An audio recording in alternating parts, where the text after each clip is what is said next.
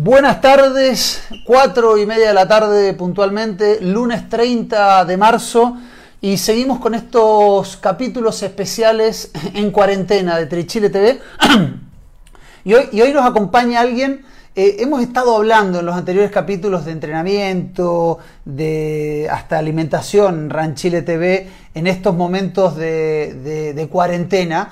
Eh, pero creo que algo que es fundamental en este momento que estamos cambiando rutinas y vamos a hablar muchos detalles es que nos acompañe alguien que sabe mucho, sobre todo sobre los procesos psicológicos y las adaptaciones que tiene que tener eh, el cerebro y las personas a todos estos cambios. Estamos con el, con el psicólogo deportivo Rodrigo Caguas. Rodrigo, muchas gracias por recibirnos. Al contrario, Polo, gracias a ti por, por la posibilidad un poco de, de conversar en estos tiempos que que son difíciles. Exactamente. A todos los que están siguiendo este capítulo de Ran Chile TV, les decimos que si quieren mandar, de, perdón, de Tri Chile TV, que si quieren mandar preguntas, eh, saludos, felicitaciones, eh, las consultas que sean a Rodrigo, las vamos a tratar de estar leyendo en vivo mientras hacemos esta, este programa que si tiene algún desperfecto de audio o de video, les pedimos sepan entender. Los estamos haciendo debido a la cuarentena obligatoria, pero aunque no haya sido cuarentena obligatoria, creo que es responsabilidad de los deportistas eh, estar eh, en casa para evitar que este virus se siga propagando y sobre todo lo que dicen las autoridades de que se achate o se aplane la curva de contagios y que el sistema de salud pueda, pueda dar abasto lo cual va a ser difícil eh, viendo los números del mundo, pero pueda dar abasto a todos los infectados. Así que les pedimos a todos los deportistas que por más que se crean que no les va a pasar nada, que salen en un horario donde no se cruza con nadie. El otro día dijimos que había tres razones. La ética, si están llamando a todos a quedarse en casa, el deportista tiene que cumplir con eso. El que también se puede contagiar no solamente porque una persona pasa y tosa, sino porque si toca un semáforo, toca algo que también estuvo en contacto con alguien que está contagiado, se puede contagiar. Eh, y había dicho, y la tercera, y la tercera es por si sufren un accidente. Ojalá no quieran, pero es muy normal caerse o tener algo, algún corte, me caí, me corté. ¿A dónde van a terminar? En una clínica, en un hospital. Y si van a una clínica o un hospital, va a haber que tener personal médico, una cama, un quirófano si el accidente es peor, eh, para atender a esa persona cuando en realidad el personal médico y los hospitales tienen que estar para atender eh, la cantidad enorme seguramente de contagiados y, y demás que va a tener el, el sistema de salud. Eh, Rodrigo, eh, me imagino que ya vamos a hablar de lo deportivo, pero tú como profesor, como docente, como psicólogo, también has tenido que cambiar tu forma habitual de, trabajar y de vivir. Sí, mira, a pesar de que yo en general trabajo mucho en casa, yo preparo mucho, mucho muchas charlas, muchas clases y, mucho material para los deportistas, los trabajo en casa, por lo tanto yo en general estoy acostumbrado a estar pero indudablemente el, el, estar ahora permanentemente eh, y, y, y, tratando solo de conectarme cuando te con los alumnos las plataformas es complejo. Es complejo eh, porque uno pierde un poco el, eh, una parte del lenguaje no verbal que es fundamental hoy día en la comunicación. Eh, en lo docente estás, me imagino, con clases online. Sí, absolutamente. Tanto, bueno, en, en posgrado donde yo hago clases, estamos full con clases eh, online, eh, donde yo me conecto una cierta cantidad de horas con los alumnos y el resto es algún trabajo que tienen que ir haciendo desde sus casas. Eh, y, en lo psicológico, pregunto Rodrigo porque dada la tecnología que hay hoy en día, uno puede hacer una sesión de psicología vía, vía Skype, vía Zoom, vía WhatsApp pero hay montones de variables que uno las ve cuando estás en persona, el movimiento de las manos, si está nervioso, hay montones de cosas que me imagino que, que te dan un feedback de esa persona. Eh, ¿Cómo compensas esa falta de, de, contacto físico a la hora de, de, hacer de psicólogo deportivo de deportistas que sabemos que lo haces de muchos y de equipos y demás? Sí, eh, bueno, efectivamente con, con, los deportistas que ya, incluso con algunos ya eh, hemos estado trabajando desde antes de todo este tema vía, vía remota, digamos, vía online, eh, porque, bueno, con muchos que son deportistas de Santiago, yo estoy en este momento residiendo en Compón, entonces con algunos de ellos ya iba a trabajar de manera online en algunas ocasiones, entonces ya había un cierto, sobre todo con los deportistas que uno más conoce, y que por lo tanto ya la información que uno tiene que extraer de ellos ya no es eh, extraída de manera tan concreta con la información no verbal, sino que ya hay una información, hay más, mayor cercanía, hay mayor confianza y por lo tanto hay mayor eh, también información que se entrega ya directamente desde lo verbal, desde el contenido de la comunicación. Sin embargo, claro, eh, indudablemente en estos tiempos también han habido deportistas nuevos que se han integrado un poco al trabajo y con ellos hemos tenido que tal vez hacer algo un poquito más distinto. Pero lo, esencial es que uno con esto refuerza el, componente verbal de la comunicación, que siempre es un porcentaje menor, pero que ahora en estas condiciones aparece como un componente importante. Es decir, tratar de comunicar todo sin necesidad de tener que eh, interpretar o, o, o, tú bien decías, eh, de recoger información a través del feedback que va teniendo el deportista. Entonces uno refuerza mucho la parte verbal, eh, claramente. Rodrigo, eh, antes de empezar el programa te lo comentaba, eh, desde que comenzó la cuarentena, la cuarentena obligatoria eh, el jueves pasado en siete comunas de Santiago y después se, pasaron a dos comunas, a Temuco y Padre las Casas, después Chillán y Osorno, que empiezan hoy, pero días antes ya se estaba recomendando quedar en las casas. hemos visto que montones de entrenadores y deportistas publican sus rutinas para mantener algo del estado atlético. Inclusive hemos visto hasta nutricionistas que dan eh, tips para no subir tanto de peso. Creo que le falta una pata a esa mesa. Eh, que es eh, justamente, lo decía el otro día Pablo González, que teníamos un programa en Ranchile TV, el tema de estar saludablemente mentalmente.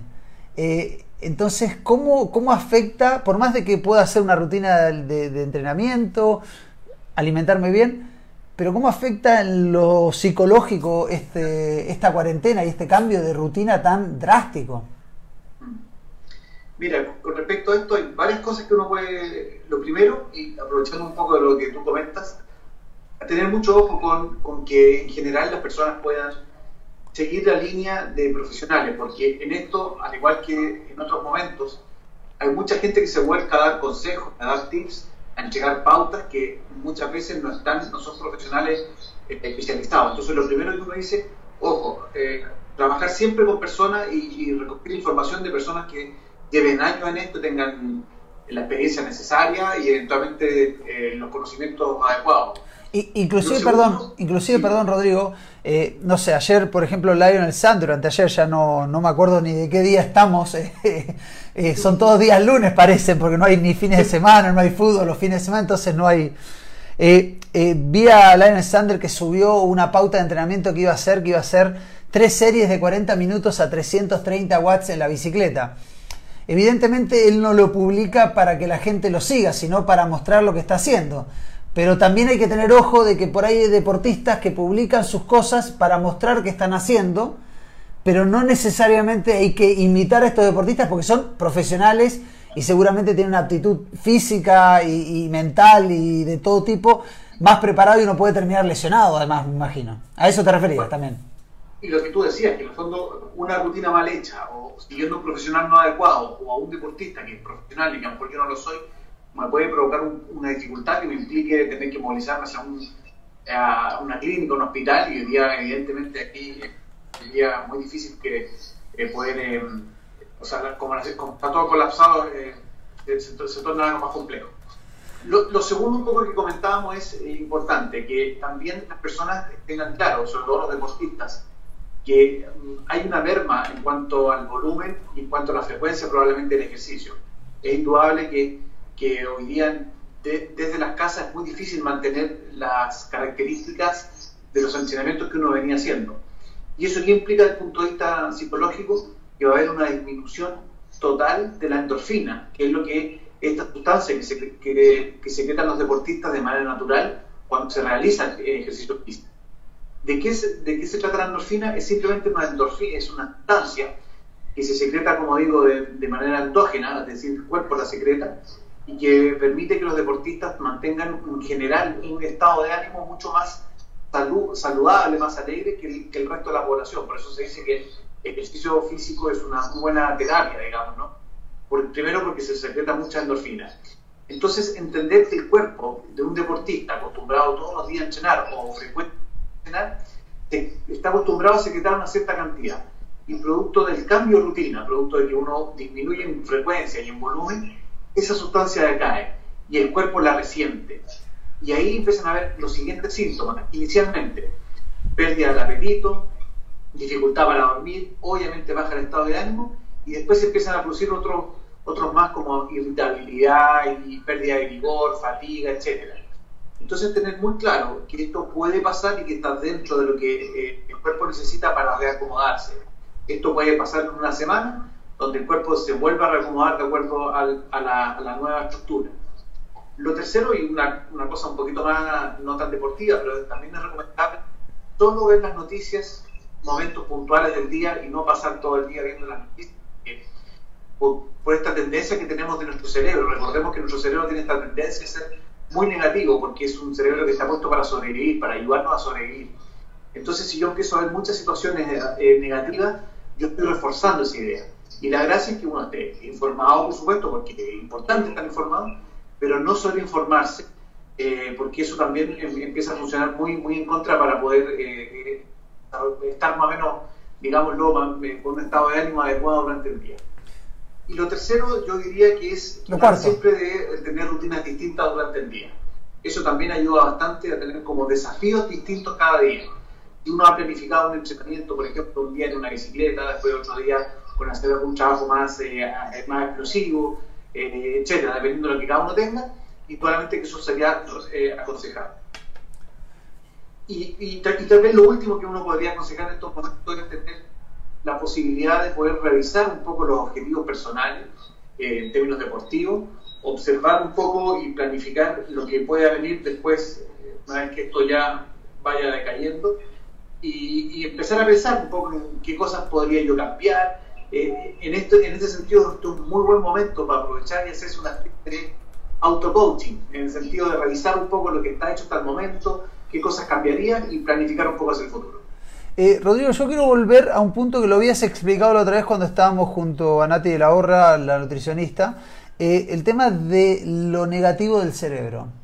Eh, ¿Qué significa que el cerebro es negativo? Ya diste el título de que evidentemente el cerebro trabaja para la, desde que se creó para sobrevivir. Pero eh, ¿a qué te refieres con, con, esto de que el cerebro es negativo? Además de alguno va a salir a decir, no, pero si yo soy un tipo positivo, que voy por la vida tirando buena onda, ¿cómo me va a decir que el cerebro está seteado para ser negativo? Eh, ¿Podés explicar un poquito más ese, ese concepto? Por supuesto. En los últimos años hemos tenido gran avance en el estudio de la, de la biología del cerebro, neurociencia. Es esta capacidad o, esta, este conjunto de disciplinas más bien que hoy día permiten entender cómo funciona el cerebro. Y una de las características, una de las cosas que ah, hemos podido observar en los últimos años es que el cerebro tiene una única visión, que es ayudarte a que tú llegues vivo a la noche. Al cerebro no le preocupa otra cosa más que tú llegues vivo a la noche. Toda su energía, lo que eh, en su foco, su atención y su eh, y, todo su de alguna forma toda su estructura está puesta para que nosotros sobrevivamos día a día. Esto implica, por lo tanto, que el cerebro entonces se preocupa de que en el fondo no nos suceda nada malo. Y por eso en el caso, por ejemplo, de los deportistas, que hacen una actividad adicionalmente que a lo mejor el cerebro en su estructura inicial no tiene presupuestado, eh, es muy difícil. Por eso es que se dice que el cerebro es como el principal autoboicoteador del deportista, porque en definitiva tiene que destinar energía especial para ayudar también en, el tema de entrenamiento. Entonces, este cerebro que tiene que que vienen, eh, de alguna forma, nace con este objetivo de sobrevivencia, es un cerebro que es pesimista y obviamente está mucho más focalizado en aquellas cosas que pueden complicar esta supervivencia que, que en aquellas cosas que, que, sí nos pueden... Entonces ahí explica un poco de por qué nosotros en general tendemos a mirar más las cosas negativas, a hablar más mal de las personas y en general a criticar todo. Ahora, esto no implica que todos sean negativos. Efectivamente hay personas que producto de un trabajo personal, producto de distintas circunstancias, van reseteando un poco este cerebro y lo van transformando un poquito más en positivo.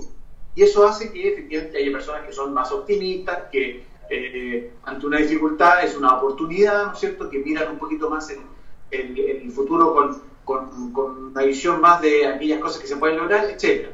Pero para eso, obviamente, requiere un trabajo que, obviamente, no todas las personas lo hacen. Eh, en, en, la última semana, eh, más que un reseteo, fue una especie de, de blackout que le agarró a todos los cerebros. Eh, sean negativos, sean positivos, estén seteados como deportistas o no, eh, se genera un cambio de rutina gigantesco.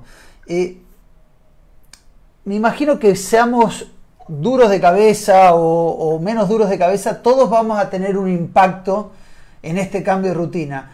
Eh, ¿Qué tips podrías entregar para que, ojo, yo sé que estos no son tips que tú es una varita mágica que le dices, tome tres cucharadas de azúcar y, dos sopas de cebolla y con esto sale adelante. No, no, pero ¿qué ayudas o qué consejo le darías a, las personas, a las personas que hacen deporte, a los triatletas en especial?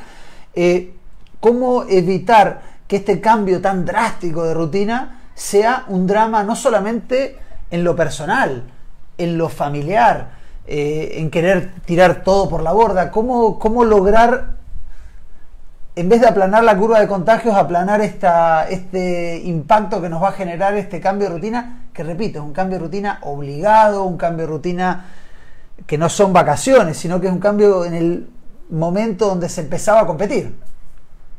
Efectivamente. Mira, dentro de las características de nuestro cerebro, también es un cerebro que tiende a quedarse mucho más en zona de confort que salir. O sea, es un, en general, todas las personas tenemos una tendencia, unos más, otros menos, de quedarnos más eh, en nuestra zona de confort y, salir poco hacia la zona mágica, hacia aprender cosas nuevas, hacia hacer cosas nuevas, etc. Los deportistas por naturaleza, por, la condición propia del deporte, son deportistas que en general desarrollan mucho más la capacidad de salir de esta zona de confort. Pero evidentemente lo que nos ha tocado en el último tiempo eh, con este tema de la pandemia es que en definitiva eh, nos ha obligado así de golpe y porrazo en fondo a hacer rápidamente eh, cambios, cambios para los cuales el cerebro inicialmente no está preparado, porque otra de las características que tiene el cerebro es que en general rechaza los cambios de inmediato.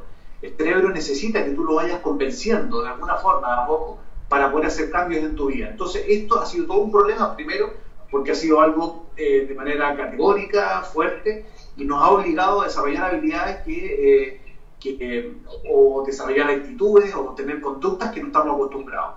Entonces aquí lo, que sería muy interesante es primero que uno pudiera pensar en general, hacia atrás, en la vida de uno, cuando uno le ha tocado salir de la zona de confort, pensar cuándo ha sido, cuáles son las características que provocaron esa salida de la zona de confort, si fue algo más, por ejemplo, más impuesto o más eh, decidido.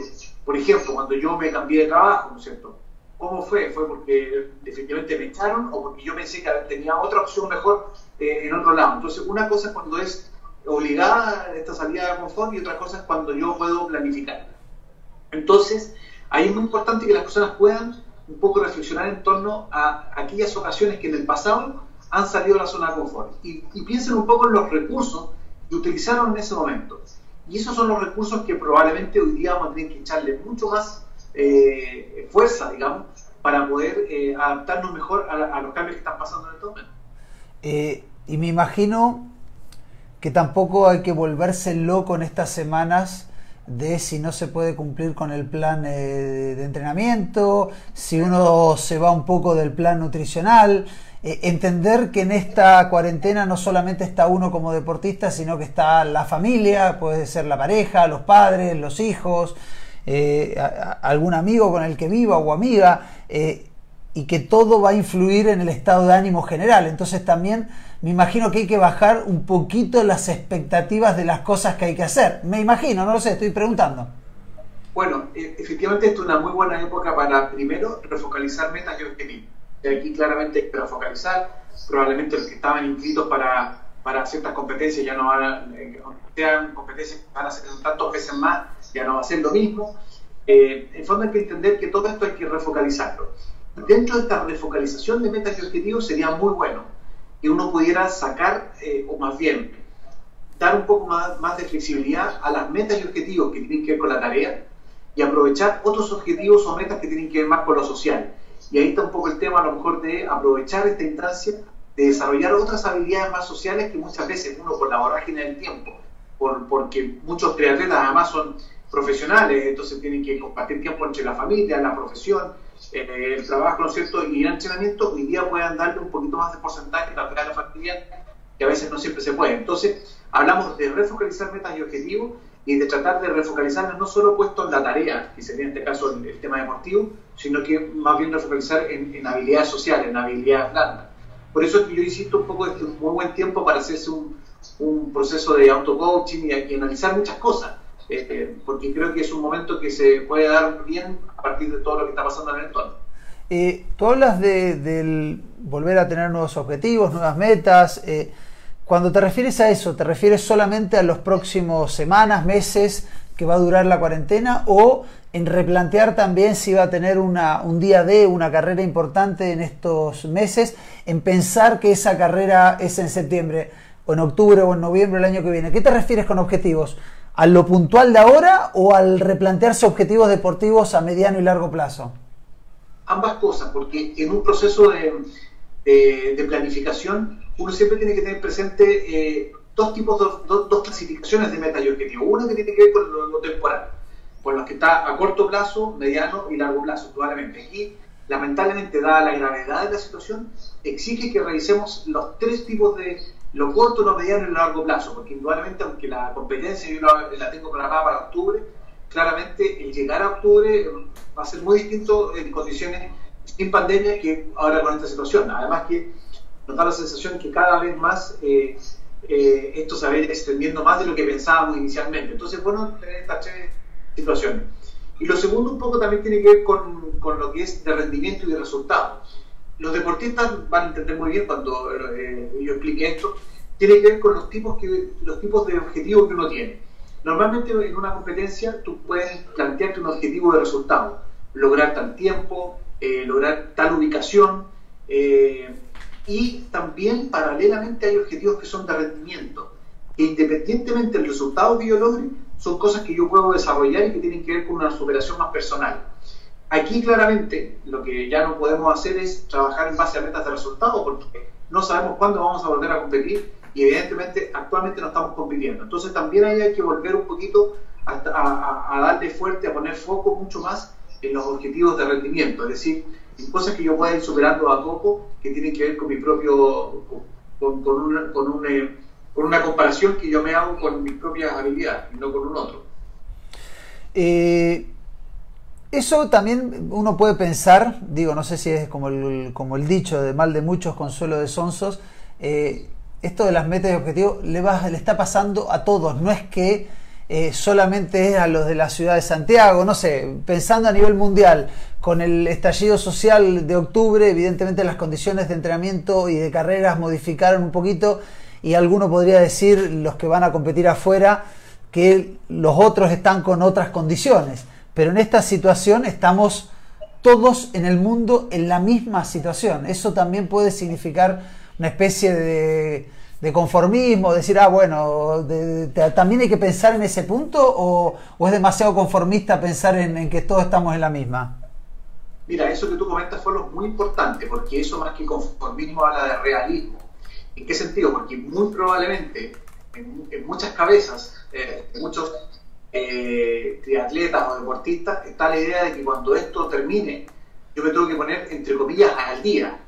Y ahí pueden caer muchas sobreentrenamientos puedo caer en lesiones producto de querer recuperar este tiempo, porque esto es competitivo, o sea, muchas veces más allá de que uno a veces lo haga con, fines X, uno cuando va a competir es, competitivo. Entonces, evidentemente que esto obliga a que nosotros pensemos que como estamos todos inmersos en esto, no es que el, deportista X de tal parte del mundo está sacando ventaja y yo no.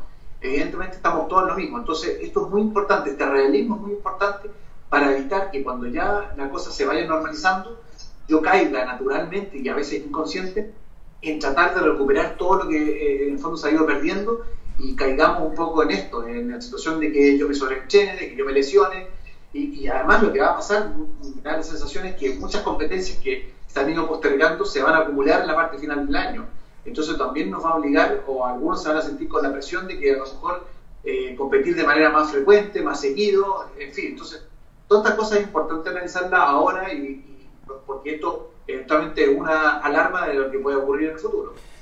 Tú lo mencionabas recién, el tema de que evidentemente estas semanas o meses uno va a tener un entrenamiento diferente. Algunos tienen la suerte de tener eh, una piscina en su casa y van a poder nadar, hasta tener trotador y bicicleta y es poco el impacto que van a tener. Esto, esto para que los que no lo tengan digan, hay gente que tiene suerte en ese sentido, pero, eh, pero igual cuando uno vuelva a la normalidad y pueda volver a salir a competir, seguramente no va a tener el mismo entrenamiento y puede llegar a provocar lesiones. ¿Cómo, cómo seteo el cerebro para que cuando nos liberen eh, en vez de salir a correr como ese meme que se ve por ahí, que lo veo dando vueltas, que dice el primer día después de la cuarentena y se ven a gallinas o a gallos corriendo desesperados como si le hubieran dado el, acceso a la libertad. ¿Cómo hacer para setear el cerebro, para preparar que el momento que se pueda volver a salir a pedalear a la calle o a correr un largo en la calle o a nadar, no sobrecargarlo? Porque, porque igual uno tiene memoria muscular y memoria del rendimiento deportivo en la cabeza. Y este mes y medio, dos que va a durar todo, seguramente si uno no hace algo, no te va a setear para decir, no, señor, usted tiene que correr más despacio. ¿Cómo hacemos para setearlo, decirle cuidado, partamos despacio?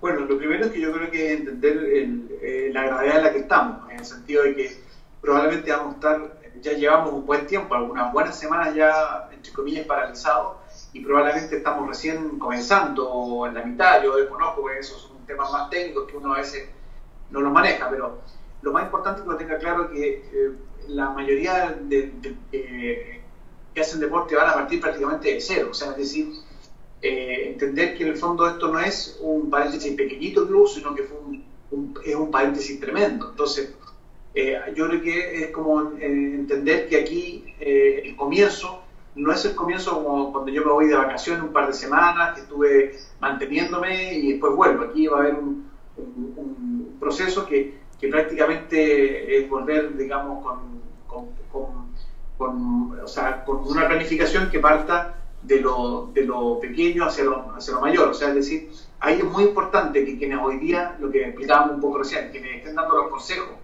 del tema de entrenabilidad y todo eso, también puedan eh, sostener un poquito el regreso en términos de evitar un poco esto.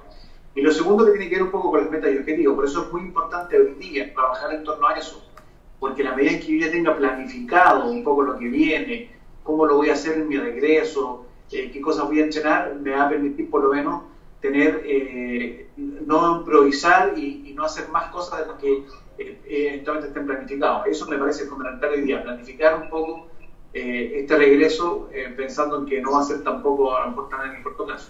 Antes de, hacerte una pregunta acerca de los Juegos Olímpicos, en base a lo que decías, que me, recordé para hacerte la pregunta, quiero comentar eh, comentarios que tenemos que nos ha llegado, nos han llegado a Facebook de, de, Toño Riquelme, un gran ciclista que me dice grande follow, Carlos Fatigati de Antofagasta, quien se conecta todos los lunes en Trichile TV y todos los miércoles en Ranchile TV. Saludos Carlos, dice buenas tardes chicos. Buenas tardes al invitado. Enzo Enríquez dice saludo al profe Rodrigo Caguas. Loreto Santa Cruz, lo más grande Rodrigo, hoy sí que lo necesitamos. ¿Se han duplicado los llamados eh, o, los mensajes a tu WhatsApp en estos días?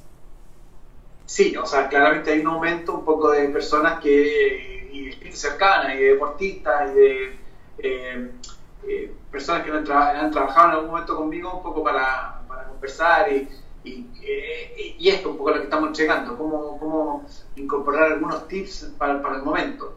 Eh, pero bueno, es un momento complejo, yo creo que es importante darle la dimensión para poder también entender cómo, cómo salir de acá.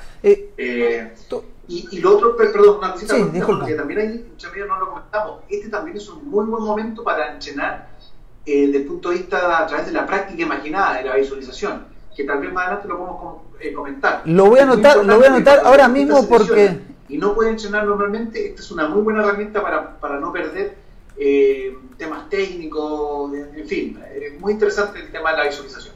Yo tenía, eh, en base un poco a lo que hablabas de no partir, eh, que seguramente se va a partir prácticamente de cero, eh, hay dos puntos que quiero tocar. Primero, lo que han hablado muchos entrenadores de aprovechar esta época para hacer una buena PF y que, y que el partir el entrenamiento uno esté mucho mejor preparado. Habitualmente los, de, los triatletas tienen muy poco tiempo para hacer algo más que sea nadar, pedalear y correr. O sea, si a eso tenemos que agregarle PF, eh, nutricionista, masaje, familia, trabajo, no hay día. Entonces, generalmente, lo conozco por muchos triatletas, lo que dejan de lado la PF y muchos entrenadores hablan de que esta época sería muy buena para cuando toque partir estar muy bien en la OPF. Pero la pregunta no iba ahí, vamos a hablar de eso.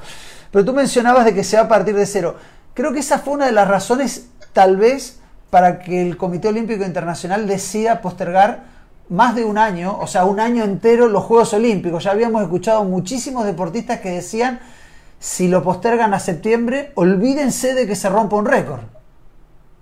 Evidentemente, yo un poco quiero eh, aclarar un poco este partir de cero. Evidentemente, en el contexto del deporte, partir de cero no es, eh, no, no, es lo que, o sea, no va a suceder, evidentemente. Hay muchas personas que a lo que prefiero partir de cero es que implica que se va a retroceder en términos de muchas cosas competitivas eh, y, en términos de la calidad y la, y la, cantidad de entrenamiento nos obliga a que en el fondo uno tenga que entrenar muchísimo para volver tal vez a la condición en la que estaba pre-pandemia. Entonces, ahí a eso nos referimos en, términos de partir de cero, no, no en el sentido de que... Eh, no, no se, no, no, se, va, no se va a volver... Claro, no se va a volver al sedentarismo. competitivo claramente yo voy a estar ya eh, en un límite de que voy a tener que volver a echar a andar esta, esta máquina y esta cabeza para volver a meterme en el tema competitivo. Eh, justamente eso, entonces es súper importante lo que plantean los entrenadores, de que el que pueda correr, el que pueda pedalear, el que pueda hacer los deportes, es importante para mantenerse mentalmente saludable, pero también para lo que decía Rodrigo, que esta empezar de cero, que se entienda, repitamos, no es, no es salir del sofá, del sedentarismo a competir nuevamente, eh, eh, estemos más preparados. Entonces, tal vez es el momento para focalizarse de, eh, de, tener sesiones de elongación más extensas de lo que habitualmente se tenía, sesiones de fuerza mejores, mejorar, hacer trabajos técnicos para mejorar alguna de las falencias técnicas que teníamos a la hora de pedalear o de nadar, cosa de que cuando uno retome no tenga tanta pérdida de, tono, de tono muscular. Eh, ¿Qué te pasó, Rodrigo, cuando se demoraba tanto el Comité Olímpico Internacional en postergar los Juegos Olímpicos y que primero decidió sí aplazarlos y hoy decide poner la fecha de que van a ser en la misma fecha, pero en el 2021?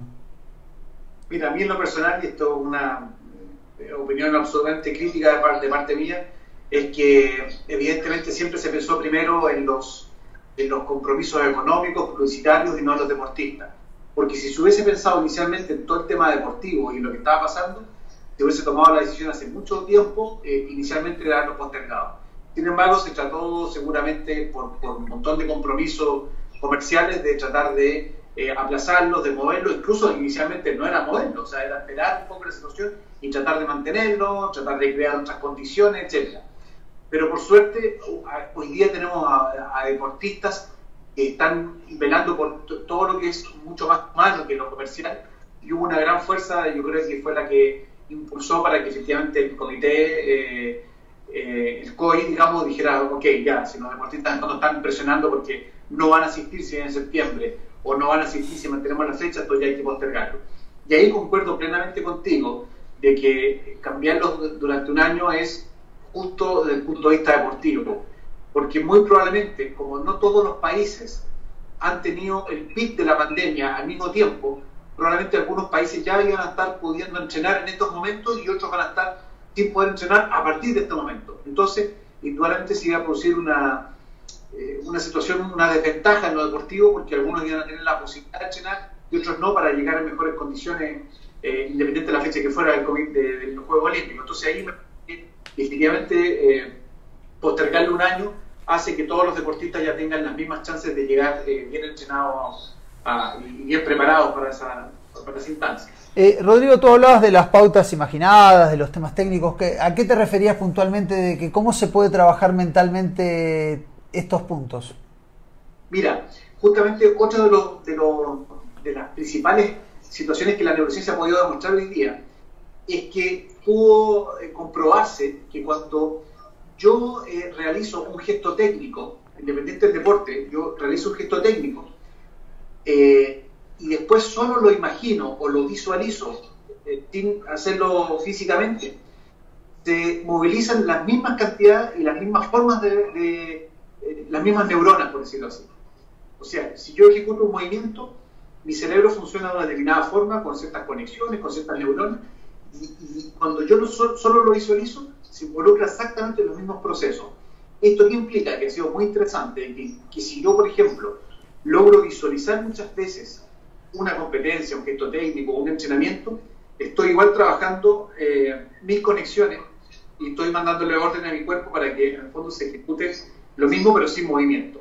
Entonces, ¿esto qué implica? Que muchas veces el trabajo de visualización puede ayudar muchísimo cuando el trabajo físico, el, trabajo técnico no se está pudiendo hacer, yo lo puedo seguir trabajando eh, desde el punto de vista de mi cabeza. Y así no perder tanto esto que tú hablabas recién, que se habló mucho tiempo, esto de la memoria muscular, esto de la memoria técnica, bueno, es parte un poco de lo que uno puede hacer a través del trabajo de visualización. Y, y, en un deporte como el triatlón que tiene tantas disciplinas, los gestos técnicos son muchos. No es como en un deporte eh, de una sola disciplina, llamemos fútbol, si uno es arquero, me imagino que las técnicas son de tirarse al suelo, de tapar, de ir a un ángulo, eh, pero aquí hay natación, la partida, la primera transición, ciclismo, eh, la segunda transición, la meta, digo, perdón, el, running, hay muchísimas variables dentro de la carrera. Y además tú también a través del trabajo de visualización puedes conectarte con las sensaciones asociadas a una competencia. Por ejemplo, visualizar un pucón, estoy hablando de un ejemplo X, visualizar un pucón, no completamente porque en general las visualizaciones deben ser de 12, 15 minutos máximo, pero visualizar como los highlights de, ese pucón que yo hice, me puede volver a conectarme un poco con esas sensaciones y evitar que entonces esas situaciones vividas yo las vaya de alguna forma olvidando, sino que las voy manteniendo y las conexiones las voy teniendo, cosa que cuando ya me vuelvo a competir, de alguna forma el cerebro dice, ah, pues si esto ya lo hemos vivido, es una especie de déjà vu, esto ya lo tengo, ya lo, he, lo, tengo fresco, digamos, no, no, no, pasó hace un año, sino que pasó hace poquito porque lo he estado visualizando. Entonces, no solo lo técnico, sino que también las sensaciones puede ser muy interesante de seguir trabajando a través de la práctica imaginada o la visualización. Hay muchos deportistas, Rodrigo, que yo los he visto, en especial eh, Felipe Barraza, no estoy hablando para que hablemos de Felipe Barraza, del Pipo, que ha ido publicando fotos de carreras que ha vivido en los últimos meses o años. ¿Sirve hacer esa tarea mentalmente o, digo, empezar a recordar carreras viejas, estar eh, mirando videos o fotos antiguas? ¿Sirve mentalmente para seguir estando activo y prepararse para la carrera o, termina siendo una, una cantidad de información que al cerebro lo puede llegar a, trastornar y, hacerle peor, digamos? No, ese es un, es un primer paso interesante, pero, pero el proceso de visualización tiene que ver con que yo pueda eh, en un momento determinado eh, poner en mi cabeza imágenes, sensaciones, olores, sonidos de, situaciones que yo quiero eh, vivenciar. Entonces, ver a veces una competencia, o ver imágenes, o ver fotos, o, ver un pedazo de video, ayuda, pero eso es un primer proceso. Porque lo que realmente funciona eh, no es solo ver, sino que es que yo pueda imaginarme la situación en, mi cabeza.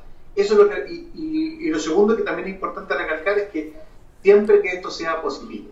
Si yo voy a reforzar cuando me caí, cuando no me fue bien, cuando fue una carrera mal, por supuesto que vamos a estar reforzando esta tendencia, como ya conversábamos al comienzo, esta tendencia natural que tiene el cerebro de ser más negativo. Entonces, aquí lo interesante sería que yo pudiera eh, revisar y visualizar eh, situaciones exitosas, un poco como lo, que hablábamos recién, entre, entre, comillas, estos highlights, estos momentos estelares que yo he tenido entre mi carrera deportiva. Pero sí hay que recordar al menos uno malo para saber qué herramientas usamos para salir de este momento negativo. Sí, igual hay que recordar, decir, ok, me acuerdo esa vez que me lesioné feo, estuve tres meses parado, eh, ¿a qué acudí para que la caída no sea tan brusca y poder retomar el deporte eh, lo más rápido y mejor posible, ¿o no? Eh, sí, o sea, si tú tomas una situación puntual que te haya ocurrido en una carrera y tienes muy claro el, el, error tal vez o la situación que te explicó eso, lo puedes hacer, puedes hacer una visualización corrigiendo aquello. Es decir, tomando esa situación, pero corrigiendo aquello que tú debes cambiar para evitar que ocurra eso nuevamente. En ese sentido, sí, uno puede recoger, pero en general lo que necesitamos un poco a través del proceso de visualización es el reforzamiento positivo para, para en el fondo, eh, tener un, camino, digamos, más optimista hacia adelante. Eh, algo, Rodrigo, que yo quiero remarcar, no sé si te tuviste la suerte de verlo, pero yo sí me tocó este fin de semana ver eh, la serie completa del Día Menos Pensado, esa serie de Netflix donde el equipo Movistar se muestra desde adentro eh, y quiero eso traspolarlo a los deportistas. Corrígeme tú si no estás de acuerdo con lo que digo, Rodrigo, lo voy a decir primero desde, eh, desde mi punto de vista de triatleta y de comunicador. Es, eh, es darnos cuenta de que hasta los deportistas de primer orden, lo mostramos en los videos, Nairo Quintana, Mikel Landa, Valverde, Egan Bernal y otros deportistas tienen altibajos y no son máquinas. y y hay que saber eh, entender eso, que si un día no podemos entrenar o un día va a pasar tal cosa, no va, eh, no va a pasar eh, nada grave. Y, hay que saber estar en buenas condiciones para cuando esto vuelva a la normalidad. Con esto un poco lo que quería preguntarte, Rodrigo, es, por suerte hoy tenemos Netflix, tenemos Internet, hay montones de libros que se pueden buscar online. Nosotros publicamos ya una serie de películas, series y libros entre Chile para ver en estas épocas de cuarentena. ¿Tienes algún libro, alguna película, alguna serie que hayas visto que sirva como motivadora o como detonante de, darle el giro a este cerebro negativo para transformarlo en positivo? Bueno, yo tendría que empezar por los tuyos. Te di un pase gol, Rodrigo. Clavalo al ángulo. y, voy a aprovechar de completar el gol, porque si ya tengo la posibilidad. Bueno, indudablemente, que es, eh, es un libro que eh, está construido en el fondo en función de los maratonistas, pero evidentemente para, para todos aquellos deportes donde hay un, un, trabajo importante detrás y donde hay un gran, una gran exigencia como el triatlón, como el ciclismo, indudablemente que es un libro que igualmente es aplicable, porque aquí están contenidas un poco todas estas cosas que hemos ido conversando con respecto al cerebro. Pero fíjate, quería comentarte a propósito de... Muéstralo de vuelta el libro, muestra, muéstralo, eh, muéstralo, ah, muestra el libro primero, muéstralo de vuelta. ¿Dónde lo encontramos o entrena tu mente para la maratón? ¿Dónde se puede encontrar? Este está eh, vendiéndose en la tienda Kilómetro 42. Y se puede pedir y te la hacen envíos. Sí, exactamente. Así que atentos, kilómetro 42.cl, que tiene descuentos además en nuestra página hermana Sail Chile, la de tarjeta de descuentos. Aprovechen el libro, que es un muy buen momento para cultivar también la cabeza, no solamente el físico. Aprovechen estos momentos de, cuarentena para, para, ser más cultos y, mejor preparados en los próximos meses. Y, lo que te quería comentar, que a propósito, yo me parece que hoy día lo vi, no sé si lo leí en el diario o lo vi en algunas redes, porque ya uno no sabe de dónde saca la información, porque uno ve tanto. Estaba eh, Alejandro Valverde entrenando con una pantalla de una carrera de él. Esto es muy interesante porque eh, un poco lo que conversábamos esto de la visualización, ¿no? de estar entrenando, digamos, no mirando el paisaje, sino que con imágenes que tienen que ver con, con situaciones que él vivió anteriormente. Probablemente era un tour o algo donde él haya competido. Y, y particularmente la, con respecto a la pregunta que tú me haces de la película, hay una película muy buena que se llama Without Limits, que es la historia de Steve Prefontaine este atleta, ¿no es cierto?, que murió lamentablemente muy joven, de, la época de los 80, norteamericano, que es además la historia que cuenta un poco de cómo se funda la marca Nike, es muy entretenida, pero esencialmente eh, cómo Steve Prefontaine, que muchas veces era considerado un atleta eh, muy distinto eh, por, su calidad eh, y por su... era muy díscolo además con respecto a los otros, pero, pero es una película muy linda como para entender finalmente la autodeterminación de un deportista incluso frente a la adversidad. Yo recomiendo eso, esa película muy buena y lo otro que a, pesar de todo el problema que, tenido, que tuvo posteriormente con el doping, yo lo que recomiendo son todos los libros de Lance Armstrong. Porque más allá del tema del doping, eh, está la historia de vida de él, de cómo superó un cáncer, un cáncer que los médicos más optimistas le daban un 20, un 30% de sobrevivencia, y él logró sobreponerse a eso. Entonces, eh, mi vuelta a la vida, eh, sobre todo ese libro, yo diría que es una... o Vivir cada segundo, que también son los dos libros más importantes, también yo los recomiendo mucho como, como fuerza motivacional. Eh, mira, hay gente que está, Rodrigo, disculpa, preguntan cómo se llama la película nuevamente, porque lo dijiste en inglés y tal vez no se escuchó. Sí, Without Limits, sin límites, creo que está eh, traducida al español. Sin límites. Si colocan, eh, la, colocan la, biografía o la vida de Steve Fontaine, seguramente va a aparecer y, hoy día está liberada en las redes, así que lo pueden encontrar fácilmente.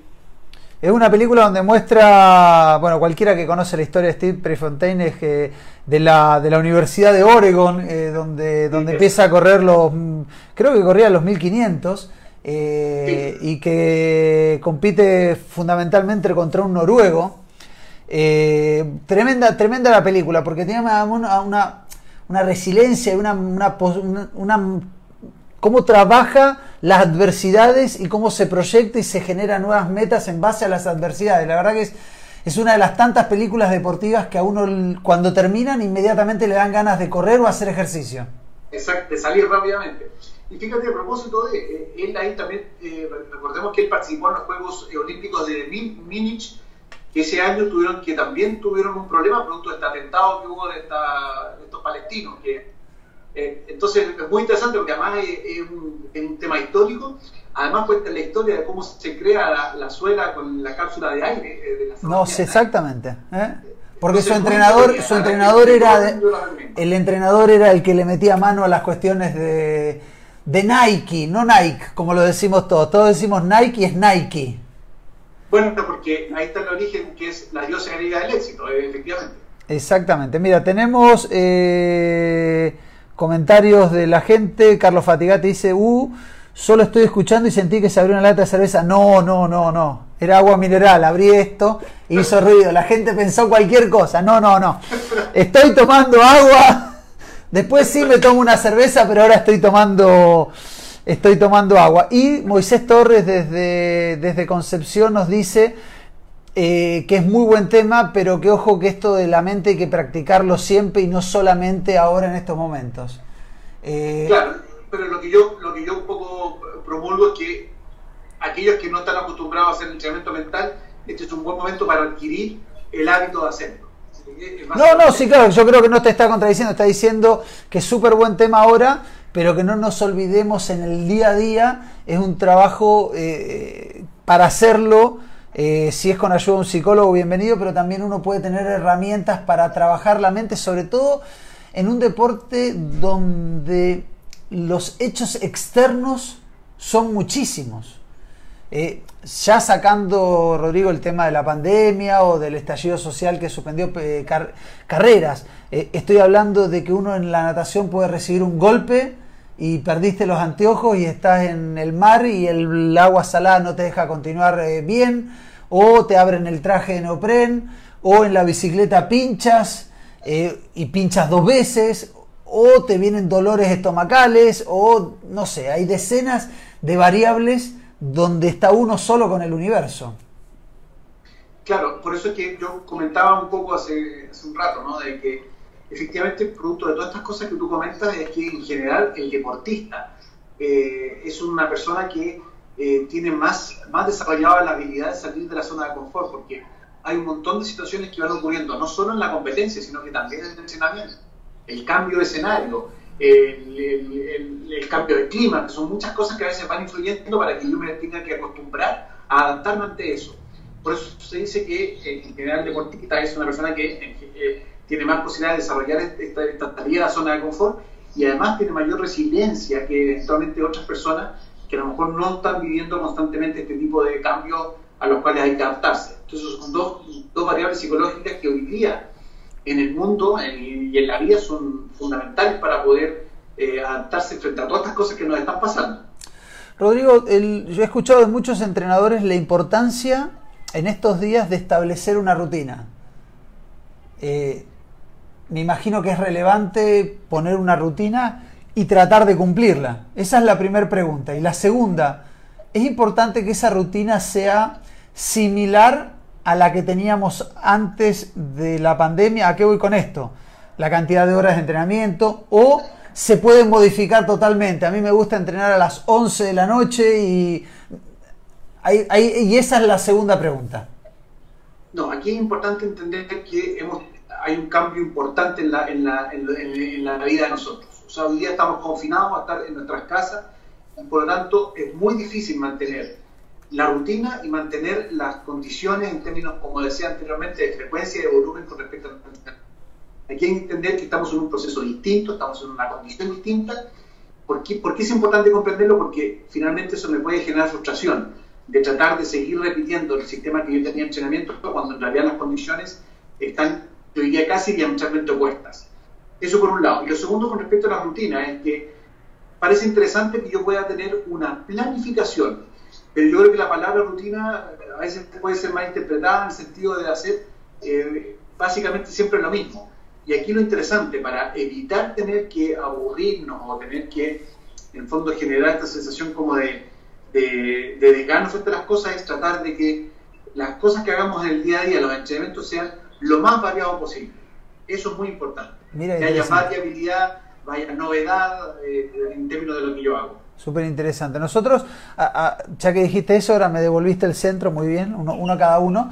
Nosotros atento que pronto en una alianza que vamos a hacer con Watsco vamos a hacer un desafío eh, a través de, la aplicación de Swiss. Aquellos que no la tengan empiecen a descargarla.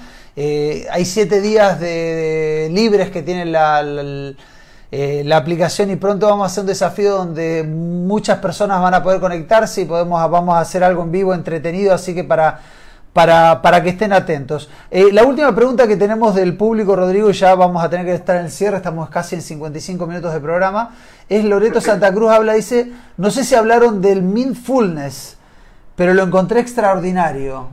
Yo lo he escuchado varias veces. ¿Qué, ¿Cómo le explicamos a los triatletas qué es el mindfulness? Y si estás de acuerdo con, eh, con ello. Mira, en cierto sentido sí. Eh, eh, a ver, esto es una, una, capacidad que podemos desarrollar todos. Indudablemente esto no es una cosa privativa para algunos y otros no. Yo creo que es una capacidad que puede ser desarrollada por todos y tiene que ver con eh, atención plena. Es decir, poner el foco en las cosas que tú necesites, que en un momento determinado puede ser en, en, algo que te pueda transmitir relajación, que puede ser en algo que tú quieras modificar, por ejemplo, como hablábamos recién un técnico, es decir, esta, es como la conciencia plena un poco eh, en, términos de buscar focos específicos. El problema que tenemos es que esta técnica en muchos deportes, por ejemplo como el triatlón y otros más, uno no la está desarrollando en el momento competitivo.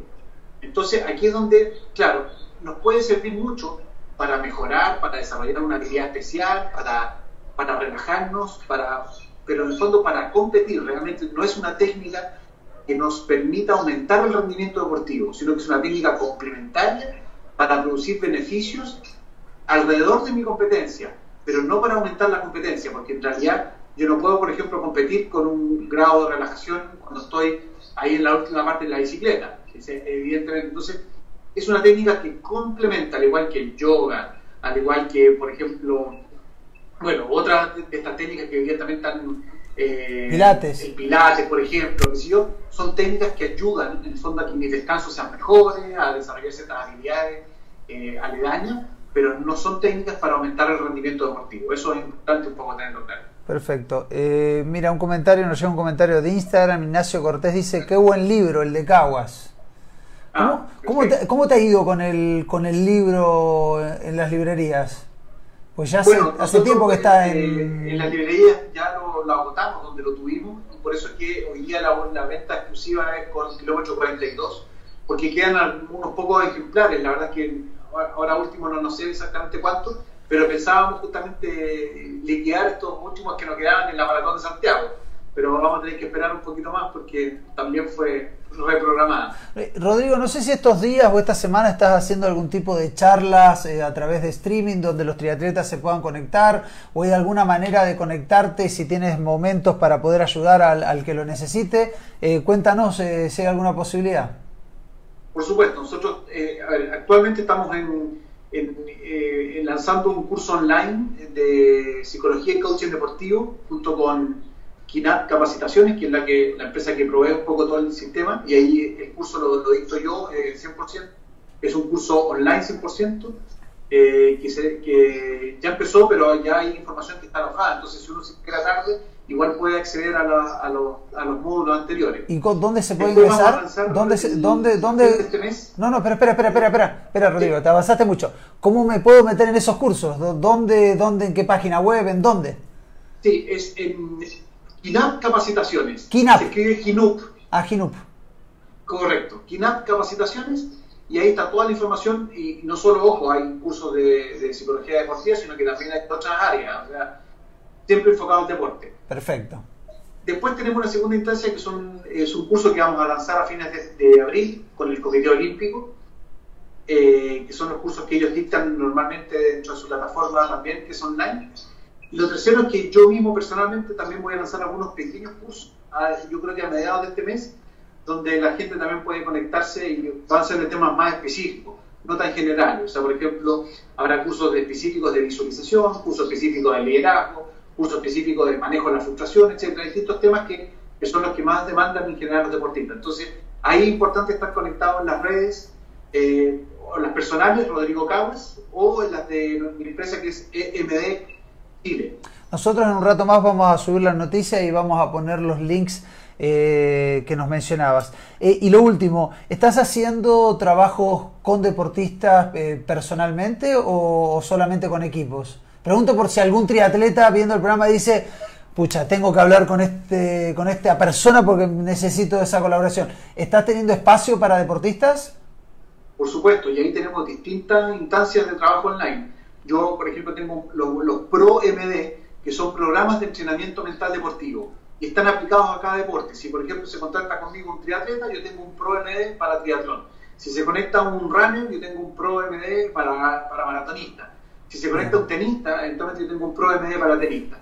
Y además tengo lo que se llama eh, un programa de orientación, que es simplemente que tú te conectes conmigo para hacerme alguna pregunta, una orientación básica.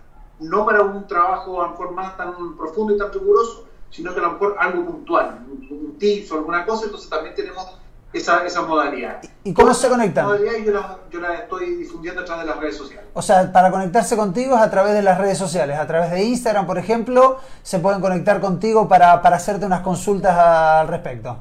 Sin ningún problema, están todas las redes, LinkedIn, Instagram, Twitter y Facebook. Eh, mira, la último, el último comentario, hay una pregunta de Carlos Fatigati, lo siento, no va a dar el tiempo, si después eh, Rodrigo puede, dice, quisiera que tocaran el tema de la socialización en el deporte y la falta de esta. Quedan muchos temas para tocar, la verdad, Rodrigo, cada vez que dices algo a mí me despiertan las ganas de preguntarte algo más. Ernesto Díaz dice, qué grande Rodrigo, buenas columnas en el diario. Eh, nosotros ya estamos en conversación, hemos encontrado varias veces en la calle de, de, que Rodrigo a ver si retoma y nos, nos, nos, manda alguna columnita para, para subir en nuestra página. Así que aprovechando, estamos en vivo, a invitarte nuevamente. Si tienes ganas de, contarnos algo, eh, la plataforma de Trichil y las páginas asociadas está totalmente abierta para ayudar a, a, los deportistas. Y por último, Rodrigo, quiero dejarte, eh, si le quieres dejar un saludo, un mensaje o un agradecimiento a alguien eh, antes de que cortemos. Bueno, primero que todo, bueno, hacia los deportistas, entender que este es un momento complejo para todos, eh, indudablemente, y ahí eh, resumir un poco lo que hemos conversado en el programa, ¿no? De que eh, hay que refocalizar metas, hay que mostrarse un poco más flexible, y tal vez estos momentos, yo siempre digo, cuando hay estas dificultades hay que verlo como una oportunidad. Y en ese sentido creo que es una buena oportunidad para aprovechar de desarrollar otro tipo de habilidades que a lo mejor, insisto, en la vorágine de nuestro trabajo, de nuestro deporte, muchas veces no desarrollamos, que son habilidades un poquito más blandas, más sociales. Y en eso es bueno conectarse un poco. Eh, lo segundo es un poco también comentarles de que todos los sistemas de entrenamiento son posibles y nos van a permitir, en el fondo, secretar esta endorfina, que es muy importante que la sigamos manteniendo, que sobre todo aquellos cuerpos, entre comillas, que están acostumbrados a, a recibirla. Y lo tercero, nada, pues en el fondo un poco... Eh, insistir en la idea de que el entrenamiento mental es una variable más que hoy día viene a complementar el trabajo físico, el trabajo técnico, el trabajo táctico, y por lo tanto es una variable que se tiene que entrenar, no, no viene dada eh, genéticamente ni tampoco es algo que yo no pueda modificar. Hoy día todas las variables psicológicas respecto al deporte son modificables. Y hoy día sabemos que nuestro cerebro cambia todos los días hasta el último día de nuestra vida. Entonces, importante que también nos aboquemos y le demos un tiempo específico al entrenamiento mental. Y este es un buen momento para hacerlo. Rodrigo, se nos pasó volando la hora del programa. Muchas gracias por, eh, atendernos a todos los que siguieron este capítulo de Trichile TV. Les agradecemos. Los consejos y los tips de Rodrigo son fantásticos. Eh, no nos volvamos locos.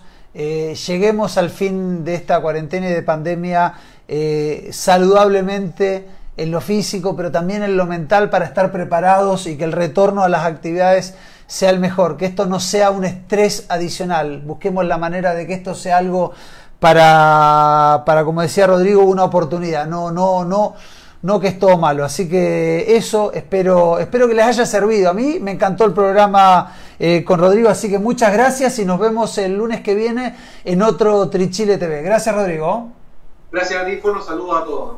Que estén bien.